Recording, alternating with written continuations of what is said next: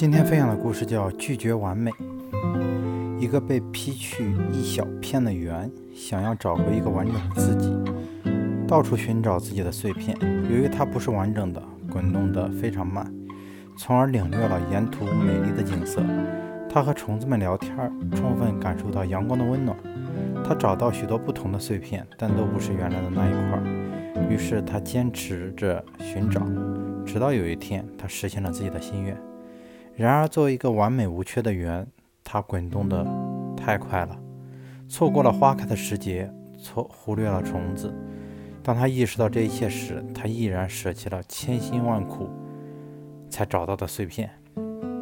这个哲理故事告诉你，正是放弃、拒绝完美，才令我们完整。人生没有完美可言，完美只是在理想中存在。生活中处处都有遗憾。这才是真正的真实的人生，因而人不能苦闷于那种完美的追求之中，这样可能会留给我们更多的遗憾。其实人生太多的遗憾是由于人们过分的追求造成的。人在大的得意中常会遭遇小的失意，后者与前者比起来可能微不足道，但是人们却往往会怨叹那小小的失意，而不想而不去。想想既有的得意，秦王嬴政统一七国，兼并天下，也能失意于其间。大约有得必有失，有失必有得。所得既多，便是再增加也不觉得欣喜；稍有所失，便惶惶恐恐。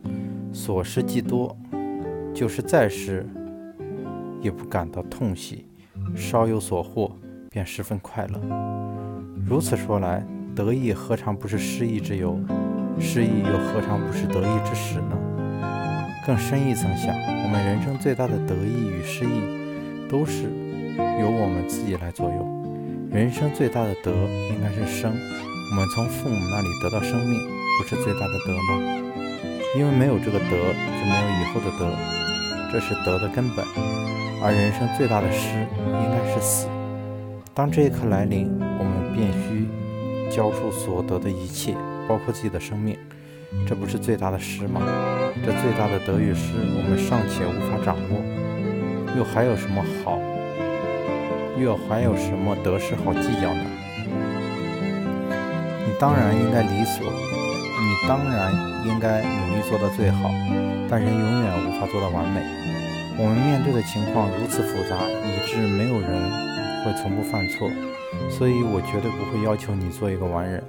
况且这样的人也根本不存在。有一个富翁，因为实在太富有了，所以凡事都要求最好的。有一天他喉咙发炎，这不过是一个小毛病，任何一个大夫都可以看得好。但是他由于求好心切，他一定要找一个最好的医生为他医治。他花费了无数的金钱，走遍各地寻找医病高手。他一地一区的走，每个地方都告诉他当地有当地有名医，但是他认为别的地方一定还有更好的医生，所以他要继续再找。直到有一天，他路过一个偏僻的小村庄，扁桃体腺已经恶化成脓，病情变得非常严重，必须马上开刀，否则性命难保。但是当地却没有一个医生，这个富有的人居然因为一个小小的扁桃体腺发炎而一命呜呼。然而，有时人们并不能正确的对待自己的过失。很多人期望别人完美无瑕，常常念叨别人的缺点，因为他们希望别人能够改正。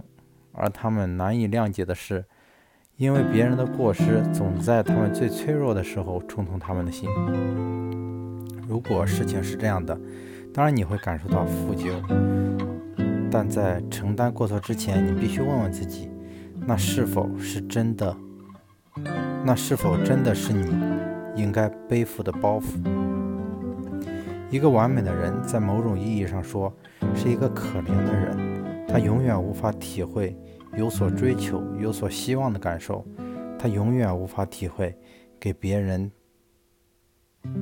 无法体会别人带给他一直梦寐以求的东西的喜悦。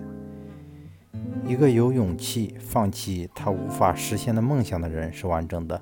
一个能坚强的面对失去亲人的悲痛的人是完整的，因为他们经历了最坏的遭遇，却成功的抵御了这种打击。水至清则无鱼，人至察则无徒。有个渔夫从海里捞到一颗大珍珠，爱不释手。然而珍珠上面有一个小黑点，渔夫想，如果能将小黑点去掉，珍珠将变得无价之宝，变成无价之宝。于是他用刀子把黑点刮掉，可是刮掉一层，黑点仍在；再刮一层，黑点还在。刮到最后，黑点没了，珍珠也不复存在。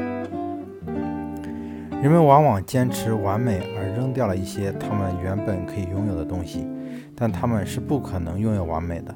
虽然他们还在永远找不到完美的地方到处寻搜寻，想追求完美无缺的事物，本是无可厚非的。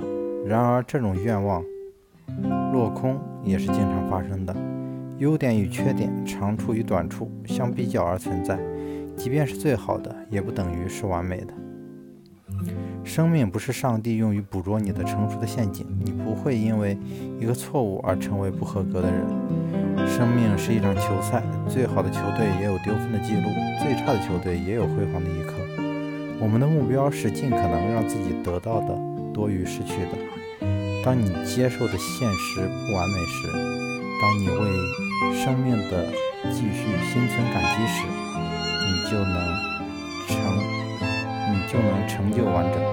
而别人的，而别的人却渴求完整。当你们为完美而困惑的时候。